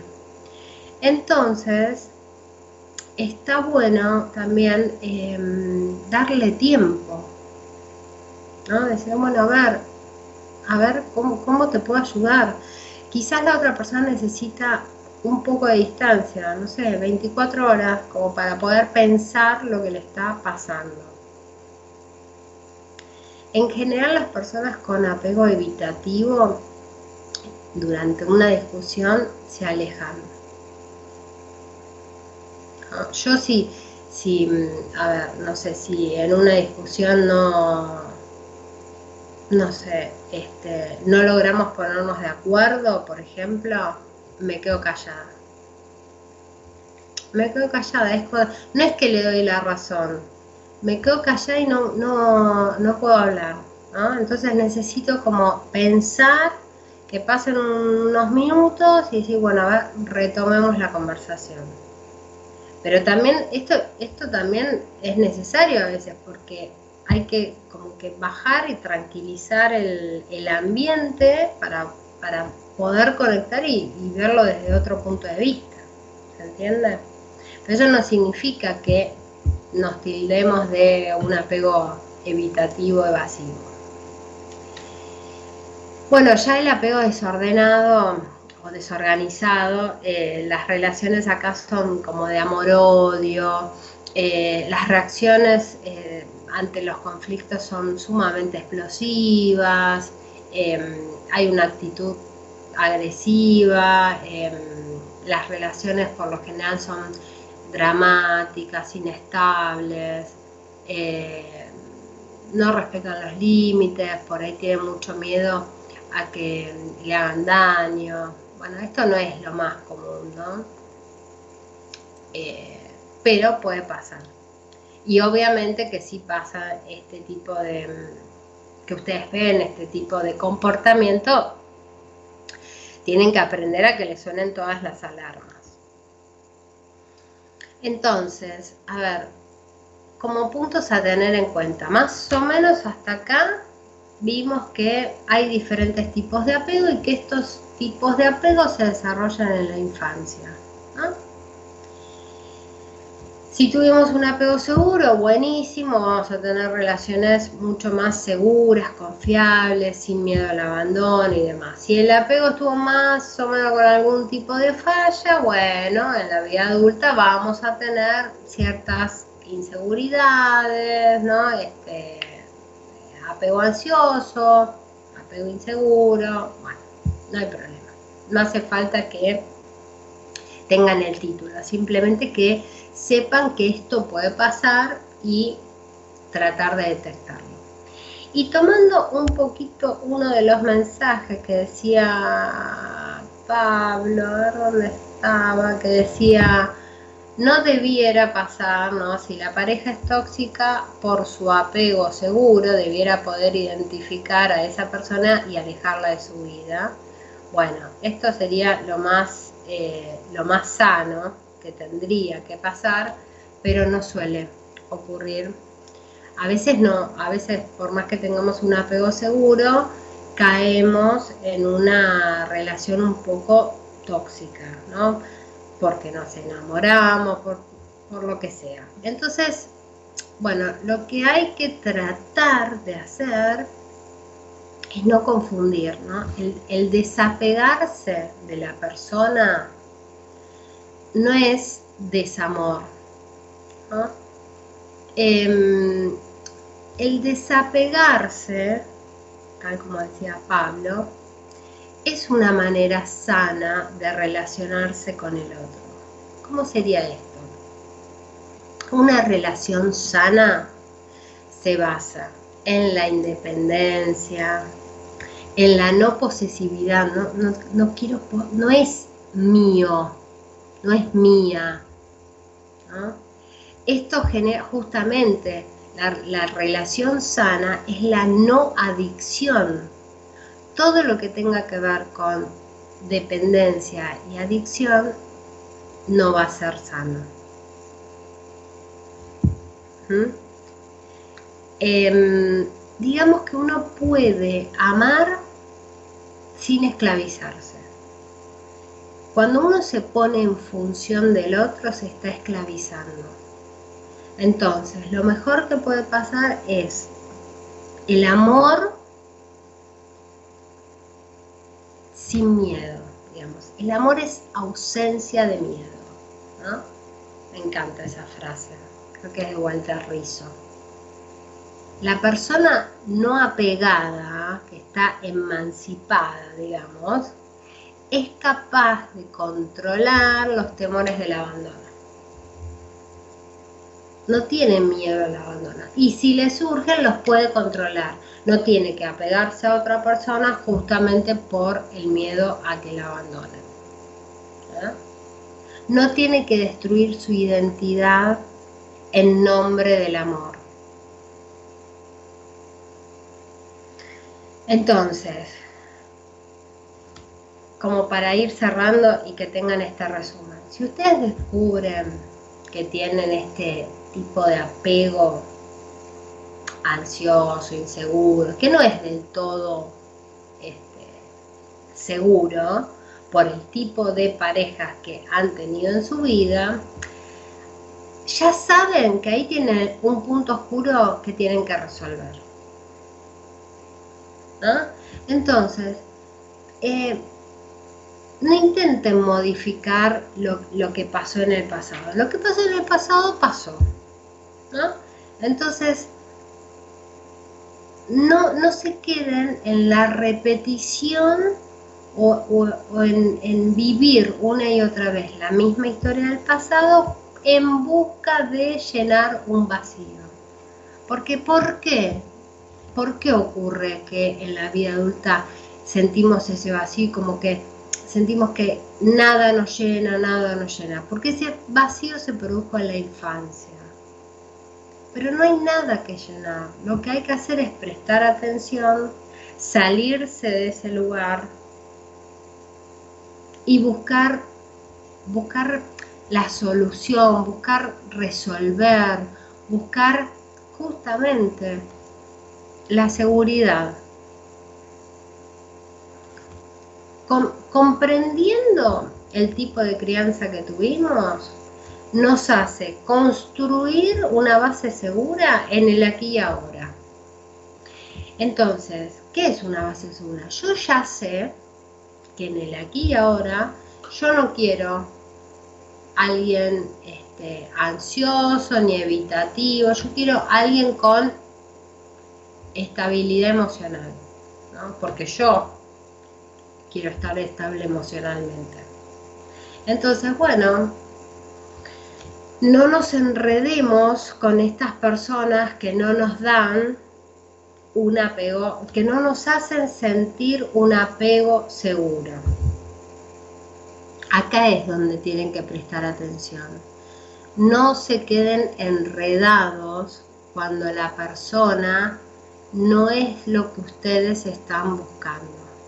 Si el cuerpo les dice que por ahí no es, listo no vayan por ahí. El cuerpo es nuestro aliado. No se queden esperando y demandando esta demanda de amor que nunca llega. ¿Se entiende? Vayan a lo seguro. Si no es una persona que responde, si, responde un mensaje a los tres días y no, no, no, no va, no sirve. Este es el punto. ¿no? Entonces, si, si yo Em, a veces me pasa con algunos pacientes. Yo la verdad que eh, mis pacientes me mandan mensajes fuera de lo que es la sesión. Y yo siempre, siempre eh, respondo. Por supuesto que no es que me pongo a chatear o a responder constantemente por, por, una cuestión lógica. Estoy atendiendo y ellos saben que si yo no respondo al toque es porque estoy atendiendo y estoy con pacientes también pero entre paciente y paciente le digo, eh, ya voy a leer, em, dame unos minutos, o por ejemplo tengo algún que otro código en donde de repente le digo, mira, si es urgente, por favor me pones SOS, porque entonces yo sé que necesitas una respuesta inmediata. No es que pase siempre, pero en general hay pacientes que necesitan ese tipo de respuesta, que la otra persona esté del otro lado. Cuando eso pasa y cuando la otra persona responde, la persona ya sabe que tiene una respuesta, que tiene un otro que le va a dar la contención. En general alivia un montón y le baja muchísimo la ansiedad a la persona que, solicita esa respuesta. A veces es un solo mensaje, le respondió y bajó. Imagínense esto en una pareja. Llévenlo a la pareja. ¿Se entiende lo que digo? ¿Hay alguna duda? No sé si están... ¡Ay, qué bueno! Están poniendo me gusta en el... Le están poniendo los deditos en el en el vivo muy bien. Y a ver, no tengo mensajes, no tengo por ahora nuevos, ¿no? A ver, ¿estamos bien? Sí. Ok. ¿Vamos bien con el tema? ¿Hay alguna duda? ¿Están de acuerdo? La próxima, ahora ya, ya vamos a ir cerrando, que nos queda poquito tiempo. El mes que viene, ya tenemos, ay, ay, cierto que hoy es 29, hoy es, bueno, ahora ya no, ya es primero, pero eh, ayer fue 29, el día de los ñoquis, y es el, cada cuatro años se vivió el día de ayer, ¿no? ¿No se pusieron a pensar en eso? Bueno, eh, ya estamos en marzo, primero de marzo. No puedo que ya se pasaron dos meses. Eh, en los próximos programas de marzo vamos a estar em, enfocándonos más eh, profundamente en todo lo que tiene que ver con los síntomas, biodescodificando un poquito. Vamos a trabajar un poco con lo que es la psicogenealogía, el árbol genealógico, con los mensajes que, nos transmite el árbol, ¿no? Y por sobre todas las cosas esto, ¿qué, ¿qué nos quiere decir el cuerpo cuando se expresa a través del síntoma? Así que vayan pensando si tienen dudas, si tienen consultas y me las van escribiendo. Entonces, a ver, ¿qué me queda? Em, principalmente esto me gusta, me gusta siempre tenerlo presente, ¿no? No esperar peras del olmo, no insistir en donde no, donde no funciona, ¿no? buscar estas soluciones mágicas. Em, la verdad que uno, uno envía señales, a ver si el otro las puede, las toma, las recoge, estas señales. Pero si no, si no hay respuesta, es como que, ¿no? Ya bastante nos cuesta estar adivinando lo que piensa el otro, ¿no? Sacar conclusiones. A mí, por ejemplo, me cuesta bastante eh, entender los mensajes, qué me quiso decir, qué no me quiso decir. Prefiero, prefiero lo más directo, ¿no? Digo, em, bueno, no sé, no des vueltas. Transmitir, decir lo que uno piensa, lo que uno siente, ¿no? Me parece como más fácil de esa, de esa manera. Vic dice, algún día me gustaría que hable sobre adopciones si te dedicas al tema. ¿Pero qué? ¿De adopciones qué? ¿Desde el árbol genealógico, Vic? ¿Me preguntas? Es muy interesante, desde lo que es la psicogenealogía, nada es casual, ¿no? Y una familia cuando adopta no, no es casual que adopte a a la persona que adopta, la persona que llega a ese árbol no es casual. ¿Eso querías que hable? Bueno, bárbaro, genial. Es, muy, es súper interesante. Tuve varios pacientes. Eh, ah, y cómo prepararse para el proceso.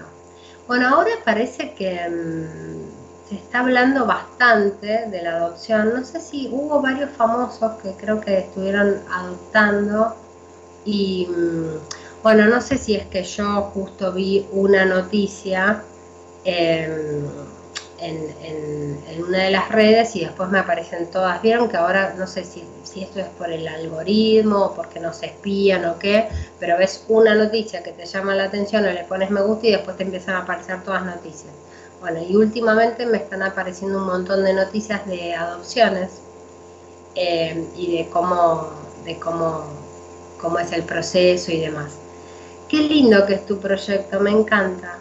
Me, encanta, me parece un acto de amor tan, tan, tan lindo la adopción.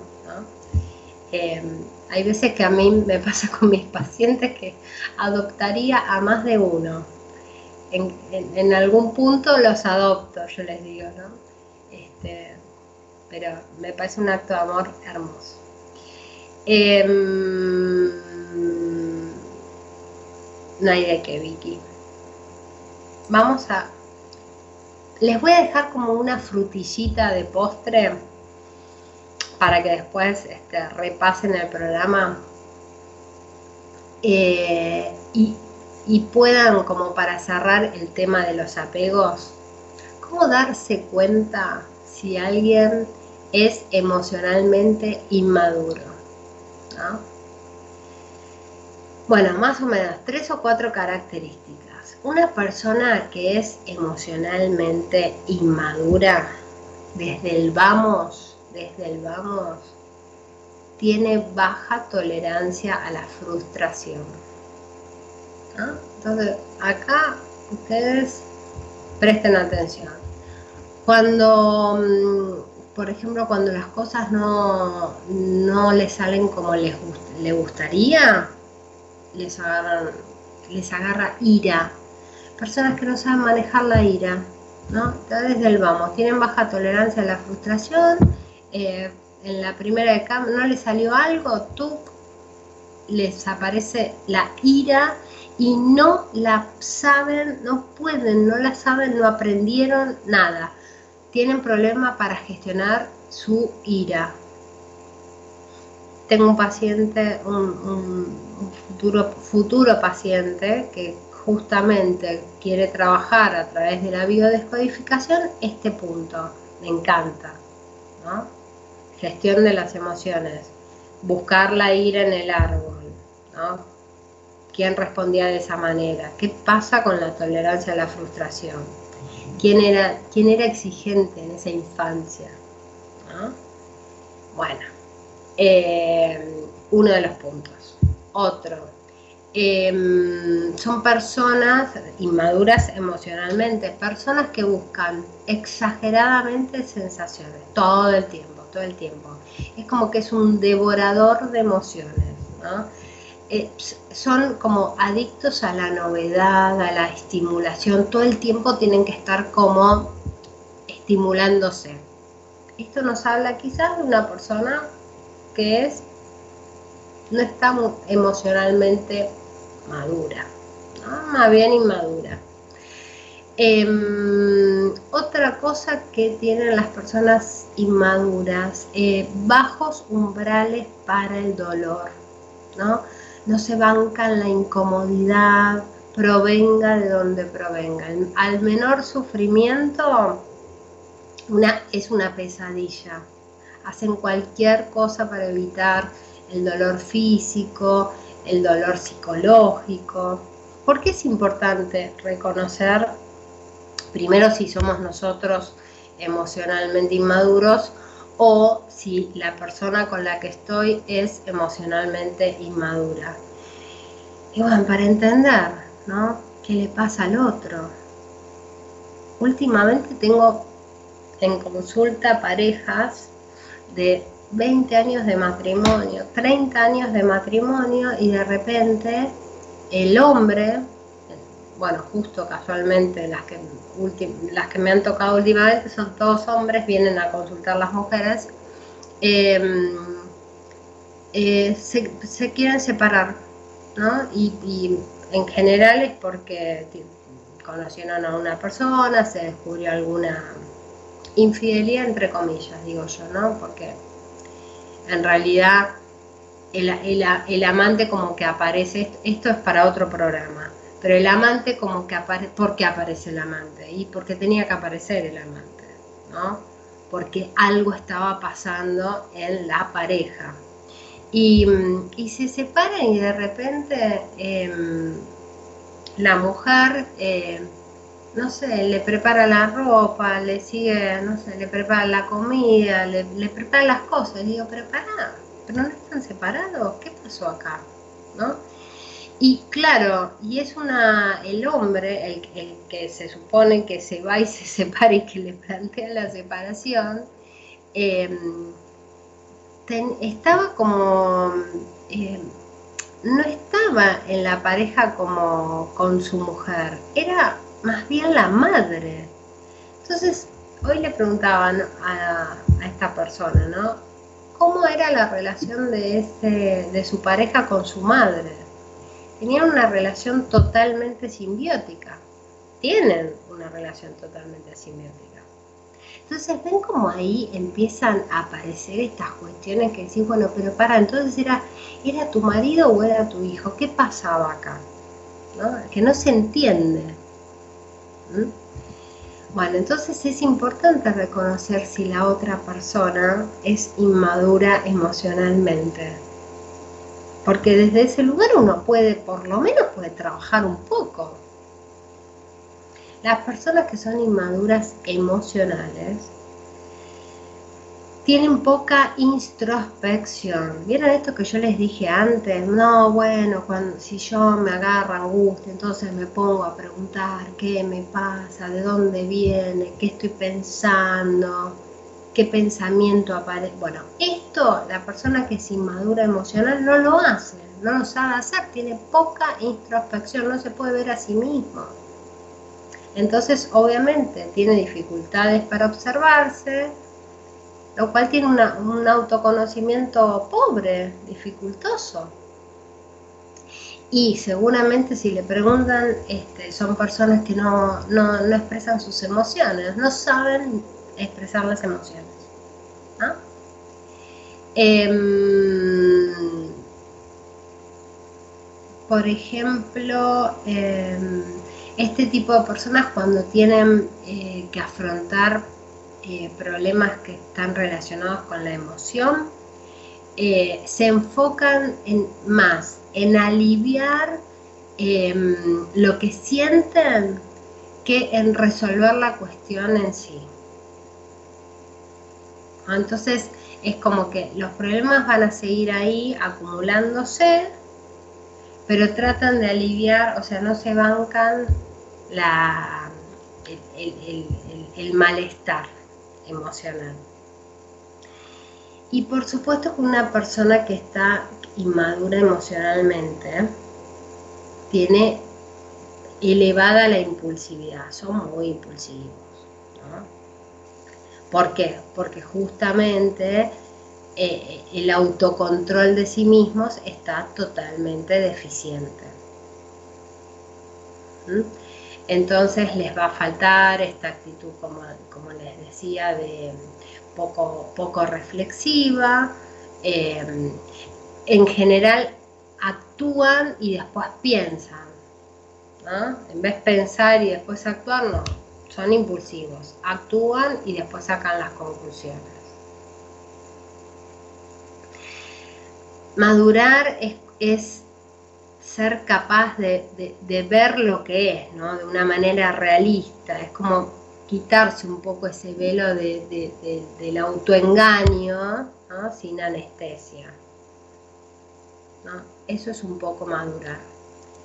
Y fundamentalmente, digamos, primero tenemos que madurar nosotros mismos para poder vincularnos con otra persona que sea madura para que juntos podamos tener una pareja sana, poder relacionarnos desde un lugar sano y poder entre los dos formar un apego seguro. Bueno, más o menos es así la cuestión. Em, a ver, datos que les tengo que pasar los que no me siguen hasta ahora en las redes me buscan marcelafernández.cico en Instagram. En YouTube me encuentran como Marcela Fernández Cico, ahí subo cada tanto em, información relacionada con psicología, con biodescodificación, con psicogenealogía, también hay algunas meditaciones que eh, se las super recomiendo. Síganme en mi canal de YouTube, así no se pierden ninguna información. Cualquier duda que tienen, me escriben. Mm, yo creo que nos vemos más o menos dentro de 15 días. Em, gracias a todos los que me acompañaron hasta acá. Gracias Gerardo. A ver, Juli dice, léeme Marce, porfis, arriba quedó el mensaje. Ay, no lo vi. A ver, Juli, Juli, Juli, ¿dónde estás que no lo vi? Escribime de vuelta, Juli, porque a mí no me aparece. Mira que te busco, yo no lo veo. Hace bastante que no aparecen mensajitos. ¿Será que quedó...? Juli, tenemos dos mil, cinco, cinco minutitos. Escribime a ver qué, qué pasó. Julieta. Lo busco pero no lo tengo. ¿Vos Gerardo lo ves el mensaje? No lo tengo por ningún lado, che. Mm, mm, mm. Acá, Rebeca dice muchas gracias. Ay, ¿te gustó Nati el programa? Qué bueno, gracias. Voy a esperar el mensaje de Juli mientras sigo. ¿Qué otra cosa tenía que decirles? Lo del seminario ya se los dije, que se animen a salir al aire ya se los dije. Después también si hay algún tema específico que les gustaría que eh, trabajemos, eh, también me avisan. Eh, me lo pueden mandar por, Instagram, que por Instagram me escribe un montón de gente. me cuentan un montón de cosas y me mandan, me mandan este, consultas, así que está buenísimo. Me pueden mandar mensajes ahí. Juli, no me aparece tu mensajito, ¿eh?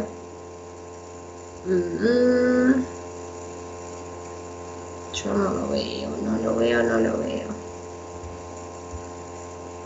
Bueno, cualquier cosa, Juli, me puedes escribir eh, al Instagram y no hay problema. Sabes que quizás quedó tapado con alguno de los mensajitos. Muy bueno, Marce, dice Anita. Bueno, están llegando los mensajes, así que no sé por qué no veo el de Juli. Bueno, creo que nada más vamos a ir cerrando por acá. Bueno, creo haber saludado a todos. Juli, me escribís cualquier cosa por Instagram. Marce, gracias por semejante clase del día de hoy. Aprendí mucho. Ay, en serio, Pablo, gracias, gracias. Uy, genial. Bueno, me encanta que me cuenten estas cosas porque mm, a mí me gusta mucho compartir los programas con ustedes. La verdad que me nutro un montón de ustedes. Eh, me gusta me gusta tratar de colaborar y de, poder transmitir desde mi lugar, bueno, que sea un, un, poquito de ayuda y, de aliviar y de que se sientan un poco mejor, ¿no? Así que me alegra muchísimo que les haya gustado el programa y el tema propuesto. Así que espero que les gusten los próximos temas. Em, Juli, mandame mensaje por Instagram en todo caso, porque acá no me apareció, no sé por qué. Eh, bueno, y creo que nada más, Gerardo, estamos hasta acá. ¿Alguna duda tenemos? ¿Alguna cosa que quedó? ¿Algo que me haya olvidado? Creo que no. Ya les conté lo, de las redes. Ah, también entrando en mi perfil de Instagram, eh, en la biografía tienen los cursos que están online, que, estoy, eh, que ya están colgados en la plataforma para que cada uno, si quiere eh, tomar el curso, lo tome sin ningún inconveniente. Son cursos que lo hacen en su tiempo. Uno tiene, está relacionado con todo lo que es la depresión y la ansiedad desde la mirada de la biodescodificación. Es un taller cortito y lindo, muy nutritivo, con Siempre en cada curso que dicto eh, hay herramientas que pueden aplicar. Y después está el de las bases primordiales de la biodescodificación, que también está buenísimo, que es para todos, profesionales y no profesionales, que ahí ya tienen más material, bibliografía, en donde vemos un poco más en profundidad todo lo que son las herramientas y cómo podemos entender la enfermedad desde otro lugar y los síntomas desde otra mirada. Les mando un abrazo enorme a todos. Me encanta como siempre disfrutar el programa con ustedes y nos vemos la próxima. Cualquier duda me escriben. Abrazo gigante.